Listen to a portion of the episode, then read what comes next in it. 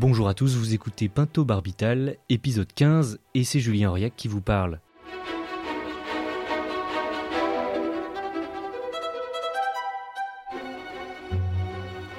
Et aujourd'hui, avec mon invité, nous aborderons la demande d'aide médicale à mourir du point de vue du social.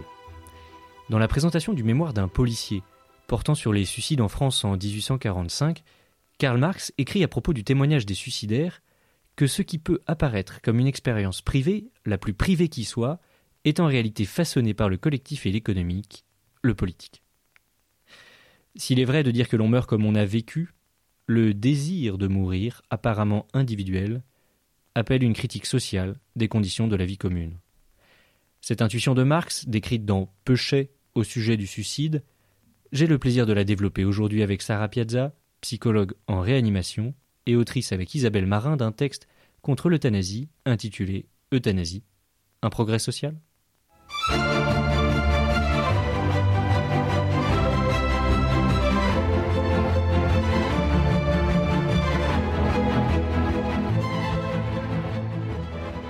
Sarah Piazza, bonjour. Vous êtes euh, psychologue clinicienne au centre euh, hospitalier de Saint-Denis depuis 9 ans. Vous partagez votre temps entre le service de réanimation et l'équipe mobile de soins palliatifs. Vous êtes docteur en psychologie depuis 2014 où vous aviez soutenu alors une thèse sur la chirurgie esthétique du vagin et vous montriez déjà à l'époque que la sphère de l'intime et du sexuel était parcourue de normes sociales, collectives et artificiellement produites, en l'occurrence par exemple par des images, des tableaux comme l'origine du monde de Courbet, ou bien des revues, des films, des standards. Ce n'est pourtant pas de la normalisation du sexe, de la fameuse origine du monde de chacun que nous allons parler, mais de son terme, la mort. Car vous êtes l'auteur avec Isabelle Marin, médecin en soins palliatifs, d'un texte paru en septembre 2023 qui s'intitule Euthanasie, un progrès social. Une réflexion engagée à gauche contre une certaine gauche, une réflexion dont nous allons parler. Mais tout d'abord, euh, je vous renouvelle donc mon, bonjour. Bonjour. Bonjour. Euh, merci beaucoup donc d'avoir euh, accepté cette invitation au micro de Pinto Barbital.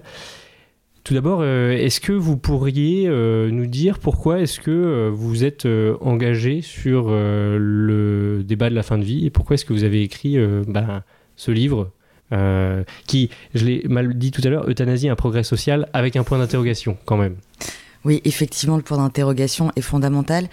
Je me suis engagée sur cette question à la suite en 2021, quand euh, est passée à l'Assemblée nationale euh, la proposition de loi pour légaliser euh, l'euthanasie soutenue par Olivier Falorni, et où le premier article, à ce moment-là, semblait faire consensus au sein de l'Assemblée nationale. Et au sein des soins palliatifs, dans le milieu des soins palliatifs, on, a pris la mesure de la possibilité de la, la légalisation. Moi, quand j'ai commencé à travailler, donc vous l'avez dit, à euh, quasiment 10 ans, euh, j'étais plutôt pour l'euthanasie, euh, en pensant qu'il était à ce moment-là important de pouvoir redonner aux patients la possibilité de décider pour eux-mêmes. Et l'expérience clinique au sein de patients et de leurs proches en soins palliatifs ainsi qu'en réanimation, et en particulier dans une clinique qui est très lié à la précarité, puisque je travaille dans le 93, m'a fait complètement changer d'avis. Et il m'a semblé qu'il y avait un, ce fourvoiement de la gauche sur le fait de soutenir l'euthanasie ou le suicide assisté comme un progrès social, qui était absolument pas remis en question, et qu'il fallait donc que, quelqu'un s'y colle. Alors c'est ce que vous avez fait. Alors je, vais vous citer pour euh, pour euh, que. Alors je précise que donc ce livre a été écrit avec euh, avec Isabelle Marin. Donc vous êtes vous êtes deux. et voilà ce que vous écrivez. Je donnerai euh, toutes les références dans les, références du podcast, enfin de l'épisode. Proposer une fin rapide, pas chère, soi-disant sans souffrance, permettrait l'économie de repenser le système de soins. L'euthanasie peut en effet apparaître comme la dernière avancée vers un ultralibéralisme prônant un individu autonome, isolé et consommateur jusqu'à la toute fin. Si l'aide active à mourir permettrait de résoudre quelques problèmes économiques, elle ne garantirait pas pour autant l'accès de tous aux soins il nous a toujours semblé contre nature que la gauche défende ainsi un changement sociétal qui serait défavorable aux plus fragiles, aux plus handicapés et même aux plus pauvres. Alors que la gauche s'est fait le chantre d'une société inclusive, elle nous semble là montrer le bout de son libéralisme. Inclusive, oui, mais en demandant à l'individu lui-même de savoir s'en retirer quand il est trop vieux, trop dépendant, trop seul.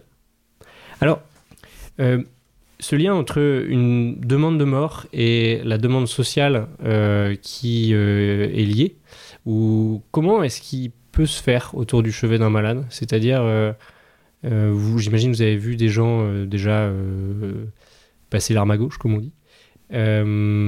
Est-ce que vous avez pu voir une influence de leurs proches quant à la manière dont ils vivaient leur mort on, entend beaucoup effectivement euh, l'idée que euh, évidemment l'euthanasie ou le suicide assisté c'est pour quelqu'un qui le décide seul et que euh, on serait tout à fait en mesure de décider seul. Ce qui est un peu étonnant à plusieurs registres quand on connaît l'impact évidemment du social et quand on connaît particulièrement quand on est psychologue et psychanalyste l'impact non seulement de nos relations, mais de nos relations actuelles, de nos relations passées, et euh, on peut aussi penser à la question de l'inconscient. Or, euh, qu'est-ce qui se passe euh, dans le rapport des proches éventuellement avec ceux qui vont mourir? C'est pas tellement, je dirais, dans ce qui peut être vraiment dit, c'est surtout évidemment aussi dans ce qui est ressenti. Moi, depuis que euh, j'ai commencé à travailler, et c'est une des raisons pour lesquelles mon regard a complètement changé sur la question de l'euthanasie et du suicide assisté, c'est que j'ai eu que deux demandes d'euthanasie en bientôt dix ans. Par contre, tous les patients que je rencontre, quasiment, euh, notamment les personnes âgées, sont très inquiètes du poids, du fardeau qu'ils peuvent représenter par les proches, y compris si les proches disent de façon probablement tout à fait authentique que, mais non, bien sûr, c'est important pour nous de, s'occuper de toi, etc. Il n'empêche que ce sentiment de peser, ce sentiment d'être un fardeau, c'est un sentiment qui est un sentiment euh, très banal. Évidemment, dans les relations, et on le sait bien, hein, le fait maintenant, on parle beaucoup des aidants, euh, être la première personne à s'occuper de quelqu'un de dépendant, c'est très difficile ça ne provoque pas que de la joie, ça ne provoque pas que du plaisir ou du bonheur. Euh, et donc il y a aussi des choses qui circulent qui sont des choses difficiles, y compris quand on est malade et que quelqu'un nous aide. Il peut nous aider pas comme on veut, pas tout à fait comme il faut. Et donc ça provoque aussi des choses qui peuvent circuler entre les gens qui ne sont pas que du côté du positif. Donc je crois que c'est un peu euh, euh, être un peu hors de la réalité de croire que les relations de d'aide dans le cas où des personnes sont malades ou dépendantes, et je parle aussi bien des relations de soins par des professionnels que des relations d'aide et de soins par des proches, comme si ces relations n'étaient euh, euh, traversées que par des sentiments positifs. Non, c'est difficile. Et donc penser qu'il euh, pourrait y avoir un choix qui serait fait par un des individus de cette diade, cette diade soignant, soigné ou aidant, aidé, et que voilà, ce choix-là ne serait pas traversé par toutes ces difficultés relationnelles, me semble un peu euh, un peu naïf. Alors, euh, vous avez parlé de ces deux cas justement de personnes qui euh, ont, effectué une demande d'assistance au suicide ou à l'euthanasie. Pourquoi est-ce que ces deux cas vous ont fait changer d'avis? En fait, ce qui m'a surtout fait changer d'avis, c'est qu'il n'y en ait que deux et qu'il n'y en ait pas eu plus. Et que finalement, mon expérience clinique, c'est que la plupart du temps, les gens ne demandent pas à mourir, ils demandent même à vivre.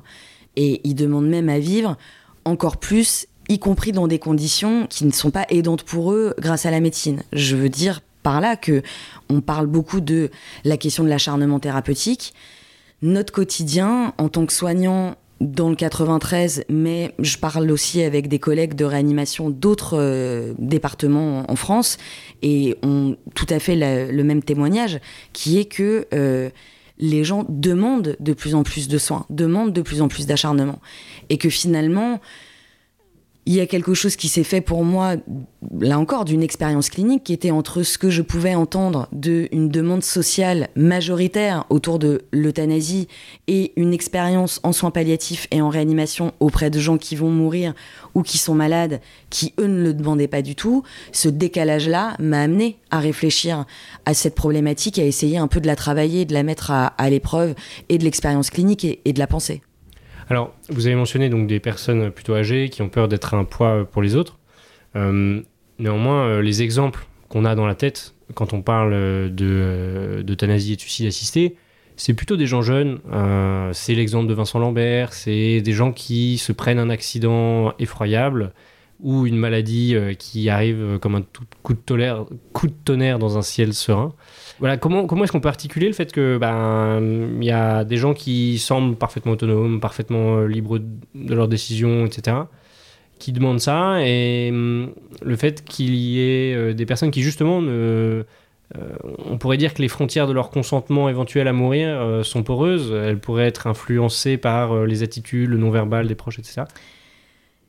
Il me semble, un peu contrairement à ce que vous dites, que la représentation un peu classique dans le grand public qui amène à penser qu'il faudrait légaliser l'aide à mourir, c'est plutôt une personne très âgée, ou plutôt un patient ou une patiente qui a un cancer avec des douleurs affreuses et qui à partir de 65 ans. Je dirais que c'est un peu ça la figure euh, qui, revient dans, les représentations.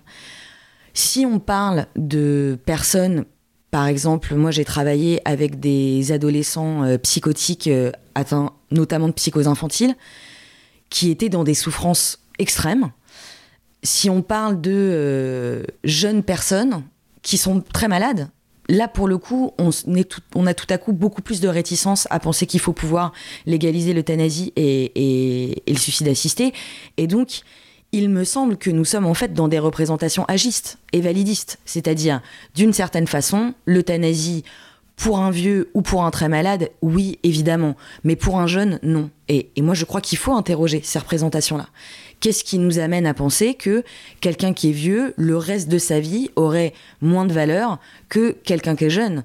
Euh, On peut interroger le fait que qu'est-ce qui fait que quelques temps de vie, que ce soit quelques jours, quelques heures, quelques mois, quelques années, seraient comme ça discrédités au profit que la fin se rapproche un peu plus que quand on a 16 ans ou, ou 25 ans. Ça, c'est une première chose. La deuxième chose, c'est quand vous parlez justement des, jeunes, euh, entre guillemets, euh, euh, alors du coup pas bien portants, mais à qui on découvrirait une maladie. là, on, est face à des gens qui en fait voudraient se suicider et qui ne, le feraient pas seuls et qui demanderaient à être légitimés par le social et aidés par la médecine pour pouvoir le faire. Et là encore, il me semble qu'il faut absolument interroger d'une part la réponse que fait le social et la réponse que fait la médecine à, cette, à ce désir de suicider, et d'autre part peut-être d'interroger le fait qu'il n'y ait pas de passage à l'acte autonome et seul. Je parle de ça parce que un point pour moi qui me semble un point aveugle tout à fait euh, étonnant, c'est que on, s'apprête à penser qu'il serait tout à fait une bonne idée de pouvoir légaliser le suicide assisté, alors que par ailleurs, et je le sais bien puisque je travaille en réanimation, on réanime les gens qui font des tentatives de suicide. Et donc, il me semble que là, on est face à un, un, dilemme que je ne vois pas bien comment résoudre. C'est-à-dire, il y a des personnes qui, volontairement, de façon autonome, puisque seules, vont tenter de se suicider, et on les réanime, alors qu'il y en a d'autres qui ne le feront pas seuls, mais à qui on donnerait, entre guillemets, l'autorisation d'être aidé par la médecine pour pouvoir se suicider.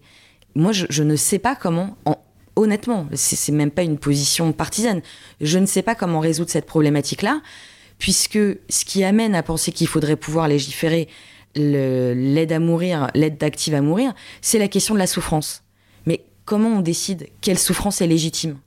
Il me semble qu'on a tous en tête, encore une fois, en fait des représentations plus ou moins conscientes qui disent que la souffrance d'une personne âgée, il est plus légitime de penser que la solution c'est que la vie s'arrête, alors que la souffrance d'une personne jeune, il faut absolument trouver des solutions pour pouvoir aider cette personne à ne plus souffrir ou en tout cas à moins souffrir pour continuer à vivre. Euh, c'est quoi euh, concrètement le métier d'un psychologue euh, clinicien en réanimation Parce qu'à la limite, en soins palliatifs, c'est des soins sur la durée, ou, à la limite, on connaît pas trop la durée, etc. Mais on s'imagine que ça dure plusieurs jours, que la personne peut être consciente, etc. En réanimation, on peut parler aux gens enfin, Qu'est-ce que vous faites? Je pense qu'il y a beaucoup de façons différentes d'être psychologue en réanimation, parce que justement, c'est un, lieu qui est un lieu tellement étrange et tellement violent et tellement dur que en fait euh, est tellement passionnant qu'il y a, y, a, des tas de façons de pouvoir euh, y être psychologue. Donc je peux parler de moi, la mienne, ce que moi j'ai été amenée à, travailler. Globalement, on travaille avec les soignants, avec les médecins, auprès des proches et auprès des patients. Et puis on, on peut avoir plusieurs, voilà, plusieurs endroits un peu privilégiés dans lesquels on intervient. Il se trouve que moi, je travaille beaucoup dans ma réanimation avec euh, mes collègues soignants et médecins autour de euh, la question des arrêts de traitement. Et donc, ces questions d'arrêt de traitement et de limitation de traitement sont tout à fait en lien avec euh, la question de l'euthanasie et du suicide assisté, puisque, voilà, on, travaille beaucoup autour, nous, de la loi Claes-Leonetti. Une autre chose sur laquelle je travaille aussi, c'est comment pouvoir parler aux proches et leur faire ce qu'on appelle des annonces de très mauvaises nouvelles, en partenariat, en binôme avec des médecins et des soignants, pour essayer de penser la façon dont ces annonces et ces moments où on doit transmettre des informations puissent être d'une part euh, entendus par ceux à qui, euh, enfin par ceux qui doivent les entendre, et qu'elles soient les, les moins effractantes possibles. Et là, il y a la nécessité de pouvoir travailler autour de qu'est-ce que c'est que la parole médicale, comment elle est reçue et qu'est-ce que des proches qui ont quelqu'un en réanimation ont besoin d'entendre et, euh, d'essayer de faire un peu travailler les médecins et d'aider un peu les proches à pouvoir dire eux ce dont ils ont ce qu'ils ont besoin d'entendre et les médecins comment ils veulent pouvoir faire passer les informations. Vous avez écrit euh, avec euh, Juliette Nabarro et Alexia Chandon-Piazza un article qui s'appelle Le syndrome de glissement à l'aune d'un placement en EHPAD acte ultime de résistance, point d'interrogation aussi. Euh, est-ce que vous pourriez nous expliquer ce que c'est que ce syndrome de glissement? Alors, enfin voilà, moi je, donne ce que vous avez écrit, mais il faut peut-être l'expliquer un peu. Une décompensation simultanée des grandes fonctions vitales provoquant une altération rapide de l'état général et un état confuso-dépressif. Alors, ouais, dans le, vocabulaire courant, ça veut dire quoi? Voilà, bah ça c'est un très bon exemple de pourquoi il faut des psychologues en réanimation pour aider à pouvoir un peu comprendre la, la parole médicale parfois. Euh, en fait, le syndrome de glissement, c'est le fait de constater que, effectivement, ça concerne majoritairement les personnes âgées. Il y a un moment donné où il y a quelque chose qui échappe. Voilà, la personne se retire, devient de, moins en moins présente dans euh, les interactions et peut se mettre à refuser de manger, à refuser de boire, et on n'arrive pas bien à comprendre, ni somatiquement, ni psychiquement ce qui aurait pu déclencher ça, et surtout, on arrive rarement à les récupérer. Et ça conduit au décès. Alors, euh, ça, c'est, on pourrait dire, c'est, des suicides, une forme de suicide. Hein. Je cite même euh, l'expression de Catherine Desprats-Péquignot, que vous citez euh, vous-même, qui est une psychologue aussi. se donner la mort dans une étrange euthanasie par action du psychique. Alors, si les gens font déjà ça sans médicaments, euh, est-ce que si on leur donne euh, l'occasion, euh, quelque part, on n'enlèvera pas une sorte de garde-fou naturel? Proposer l'idée que le syndrome de glissement serait une, disons voilà, une euthanasie psychique, c'est une interprétation évidemment à laquelle je souscris puisque c'est à partir de ça qu'on a proposé effectivement une, une pensée de ce phénomène avec mes co-autrices on peut, on peut faire l'interprétation qu'il y aurait là un acte psychique de la personne qui l'amène à, ne plus vivre. Et en même temps, euh, on a l'impression, en lisant l'article, que quelque part, c'est quand même un peu lié à l'attitude des proches aussi. En tout cas, ce qu'on a proposé dans cet article, c'est effectivement de donner à entendre la façon dont les injonctions conscientes et inconscientes dont pouvaient être l'objet des personnes âgées pouvaient les amener avec plusieurs situations, à s'identifier à ces injonctions et donc à se laisser mourir. Puisque d'une certaine façon, on peut dire que vraiment la question du syndrome de glissement, c'est vraiment le fait de se laisser mourir, de renoncer à la vie d'une certaine façon. Et comment on pouvait entendre à travers certains discours de, ces patients-là avant qu'ils se mettent à plus parler, ou comment on pouvait entendre dans ce qui pouvait être renvoyé euh, dans les prises en charge médicales, dans la prise en charge sociale, effectivement un message de l'inutilité du poids de la personne âgée dépendante, qui, d'une certaine façon, par moment, on, lui demande quand même de pas trop en demander. Et finalement, de pas trop se plaindre, parce qu'on s'occupe déjà d'elle et, que c'est déjà quand même quelque chose. Il, y a aujourd'hui, un, et des, tas de personnes âgées le disent, et des tas d'associations le disent, euh, on est dans un climat agiste, c'est-à-dire que on n'est pas du tout dans quelque chose qui valorise les personnes âgées. Les personnes âgées sont pensées systématiquement dans les médias, par exemple, on le voit comme un problème. Comment faire avec tous ces gens dépendants? Comment faire avec tous euh, ces vieux qui vont arriver? Cette question-là, elle a un impact sur les personnes. Elle a un impact sur la façon dont ils, dont ils se sentent et dont ils peuvent demander quelque chose. Il y, a aussi une situation qui est une situation, je crois, assez banale. Euh, on connaît tous des personnes âgées qui se plaignent beaucoup de la vie, qui disent que euh, le kiné est venu trop tard, euh, que la nourriture est pas assez salée, que les petits-enfants sont venus mais qui viennent tellement peu, et qui sont comme ça dans des plaintes inlassables en disant que finalement la vie est quand même très pénible. Je crois que il est absolument fondamental de permettre à ces gens de se plaindre, y compris de se plaindre de la vie, y compris en disant que la mort serait préférable, mais précisément ils, ne le font pas, ils ne meurent pas, et pour l'instant, on ne leur donne pas la possibilité de le faire. Qu'est-ce qui se passerait pour ces personnes-là, pour leurs proches et pour les, soignants qui s'en occupent, si tout le monde avait en tête que si la vie est aussi pénible, bah, il y a une solution. Dire que il faut quand même pouvoir entendre que se plaindre de sa vie, c'est une modalité par moments un peu pénible quand on est autour, mais c'est une modalité d'existence qui ne dit rien de, la volonté de mourir. Il y, a même, euh, je pense euh, tout de suite aux 1300 pages des œuvres complètes de Sioran, qui ne sont qu'une longue digression sur euh, cette phrase j'ai envie de mourir et qui en fait sont tout à fait vivantes. donc ça fait partie aussi de, la poésie ou de l'ensemble des, lettres en fait ces expressions là qui en fait veulent pas forcément dire euh, je veux mourir, même si c'est ce qui est dit euh, au moment c'est dit. Quoi. Enfin, voilà. Ce que, ce, que, ce que ça pose, c'est effectivement, là encore, quelque chose qui m'étonne beaucoup, c'est que on, on est quand même maintenant un peu familiarisé avec l'idée que quand quelqu'un dit quelque chose, notamment quand c'est quelque chose qui est en lien avec euh, un aspect fondamental de sa vie, que ce soit l'amour, la sexualité, le désir. On, sait quand même que les gens sont traversés par des choses contraires, sont traversés par de l'ambivalence, que l'être humain est un être complexe, conflictuel. Et c'est comme si, au moment où quelqu'un parlait d'une demande de mort, sous prétexte, au prétexte qu'il est malade, au prétexte qu'il souffre, euh, il, y aurait là un bloc. Cette demande-là serait un bloc qui, ne serait pas teinté de, de tout un tas de choses.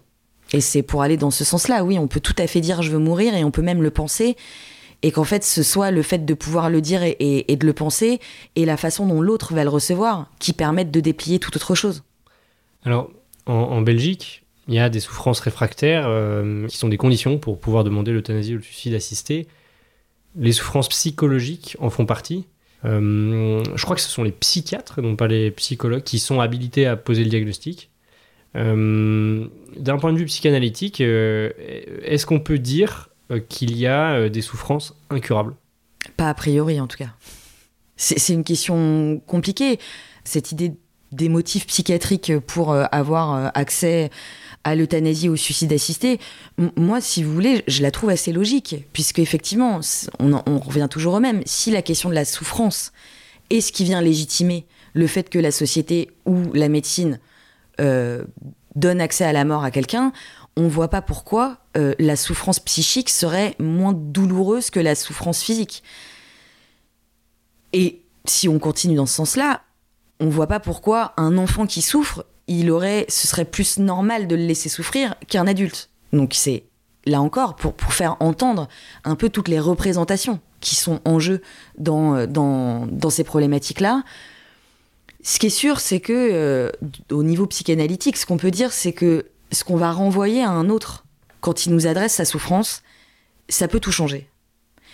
Et que c'est bien d'ailleurs pour ça que nous, on fait ce métier et qu'il y a des gens qui viennent nous parler. Parce que la, parole, la rencontre et le fait de, d'être entendu dans sa subjectivité, c'est-à-dire dans sa complexité, dans sa conflictualité, dans ses désirs, dans ses angoisses, ça, ça a des effets qu'on ne peut jamais prédire.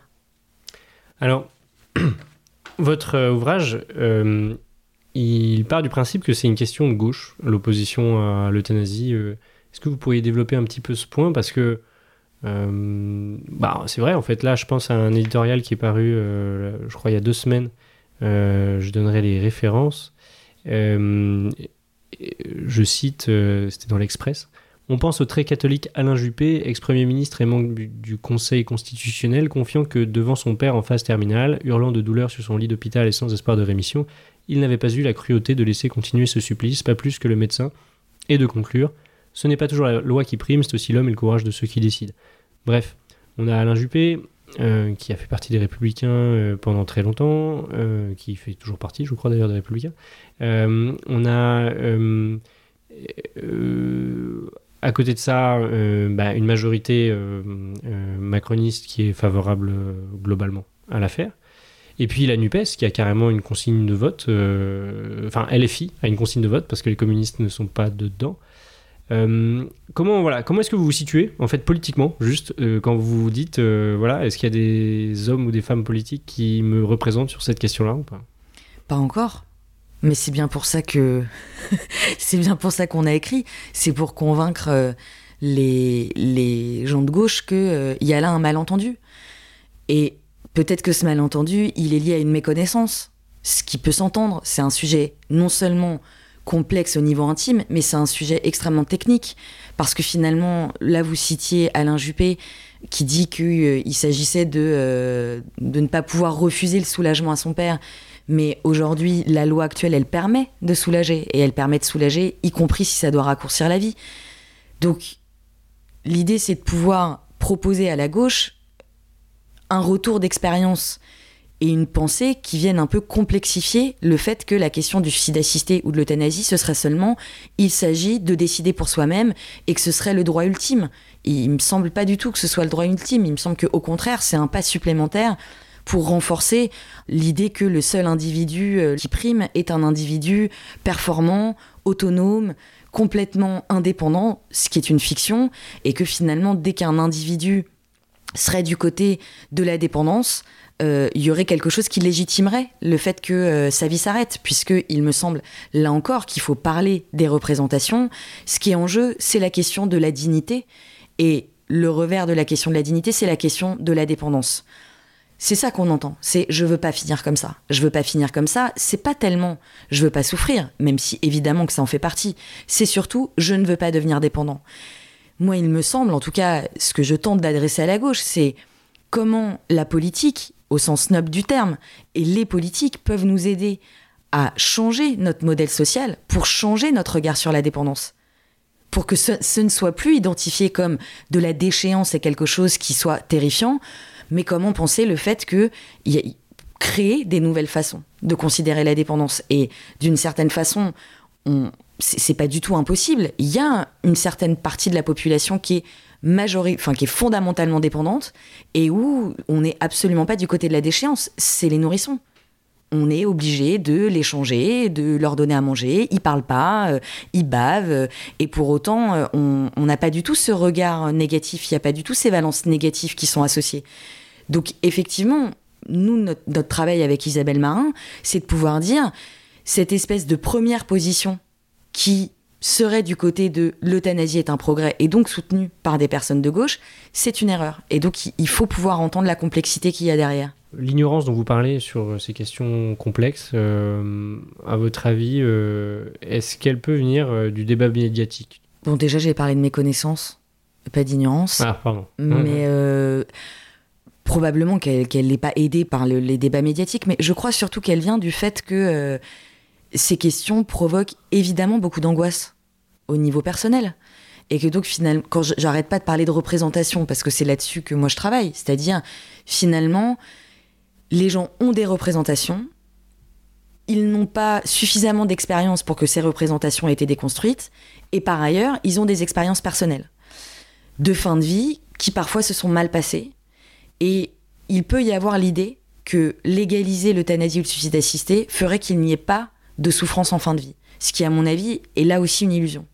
Le fait de décider de la mort et de la programmer n'est pas une façon de pouvoir esquiver la question de la douleur et de la détresse, y compris existentielle, de ce que c'est que se confronter à la fin de sa vie. Vous avez donc euh, écrit un texte qui, essaie de parler à la gauche. Est-ce que euh, vous avez déjà des réactions, des gens qui, qui, se disent bah tiens j'étais euh, euh, j'étais pour l'euthanasie parce que je pensais que c'était un progrès sociétal et en fait j'ai lu ce livre et un peu moins? J'ai eu des retours euh, de, personnes qui ont été un peu troublées.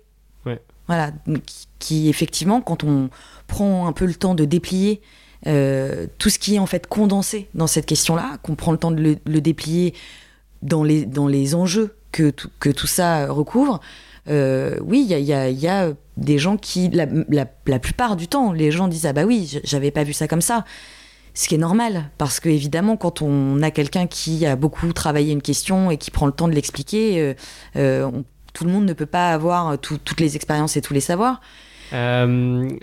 Tout homme n'est pas notre frère et nous nous soucions peu du sort de l'humanité, écrivent Claude Guillon et Yves Le au deuxième chapitre de Suicide mode d'emploi en 1982. Ils entendaient par ces mots défendre leur ultime liberté contre, je cite, les avocats de la prévention du suicide. Ils donnaient aussi des recettes et des techniques, raison pour laquelle le livre sera interdit à la vente quelques années plus tard en vertu de la loi 1987, qui sera votée d'ailleurs pour ce livre, réprimant la propagande suicidaire. Est-ce qu'à votre avis, on pourra continuer d'avoir cette loi de 1987 si euh, on vote une loi euh, pro-euthanasie Ben, c'est là encore, c'est aussi tout, un paradoxe. Moi, je, il me semble qu'il y a une violence à entendre comme ça, de façon récurrente, là pour le coup dans les médias, cette idée que c'est pour telle ou telle maladie qu'il faudrait absolument légaliser le suicide assisté. Moi, je me dis, mais les, patients qui aujourd'hui découvrent qu'ils ont cette pathologie, les patients qui sont atteints depuis plusieurs années de cette pathologie, qui font tout un travail pour créer des ressources internes pour pouvoir vivre et vivre de façon suffisamment bonne, qu'est-ce qu'on leur renvoie comme message là? Moi, je, me demande dans quelle mesure euh, il n'y a pas comme ça une espèce de, effectivement, de promotion du suicide. Ceci étant dit, moi je, ne me prononce pas sur le fait que les gens se suicident ou pas, leur droit à se suicider. C'est pas ça ma question. Moi ma question c'est comment la société fait un choix collectif de donner les moyens à quelqu'un de le faire. De donner les moyens et de décider de qui a le droit et qui n'a pas le droit. C'est un argument qui est souvent brandi par euh, l'Association pour le droit de mourir dans la dignité. Euh, c'est qu'il s'agirait ici d'un combat religieux. On aurait en fait d'un côté euh, les catholiques euh, plus ou moins intégristes face euh, aux héritiers de Simone Veil, de la loi de 1975. Euh, vous en pensez quoi de ça? Est-ce que, voilà, 1975, loi légalisant l'IVG, 2013, mariage pour tous, légalisant les unions de même sexe, et puis voilà, loi légalisant l'euthanasie, pour vous c'est dans la droite ligne? Non. Alors, quelle différence à faire Parce que voilà, c'est un nouveau droit. Les lois que vous mentionnez, c'est des lois qui euh, ont permis d'améliorer la vie des personnes, de la sauver, dans le cadre de l'avortement, de sauver la vie des femmes, euh, et dans le cadre du mariage euh, pour tous, d'améliorer de, la vie des gens. C'est pas des lois qui permettent de terminer la vie des gens. Hein. On n'est pas du tout dans le même registre. Quant à la question religieuse, moi, pour moi, c'est pas une question religieuse c'est une question politique. On est en train de réfléchir à la façon dont le social organise la mort de ses, membres. Là, pour moi, il ne s'agit pas du tout d'une question religieuse, c'est une question collective et politique. Quand on pense notamment aux personnes âgées, quand on voit ce que c'est la question des EHPAD, quand on voit le fait que on, on ghettoise les vieux, qu'on ghettoise les malades et qu'on les met dans des conditions de vie avec des personnes qui sont extrêmement mal payées, qui font un travail extrêmement dur, et après on dit oui mais c'est leur liberté, c'est leur, liberté, c'est un choix autonome. Et bien sûr, la, façon dont on vit, euh, c'est des questions politiques, et ça, ça me semble très important de pouvoir, euh, de pouvoir le noter. Et donc évidemment que nous, ce qu'on qu'on souligne, c'est qu'il faut changer les conditions de vie, plutôt que de donner la mort. Merci beaucoup Sarah Piazza. Merci à vous.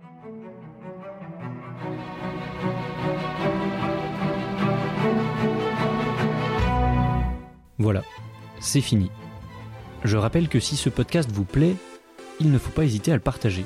Vous pouvez même m'envoyer un message pour me suggérer une idée d'émission ou recevoir des flyers à distribuer via les réseaux ou mon mail dans la description de l'épisode. Vous pouvez enfin, et c'est très utile, mettre une petite note sur votre plateforme de podcast favorite, et même si c'est un commentaire horrible, ça permet d'avoir des retours sur ce travail. Et à bientôt sur Pinto Barbital.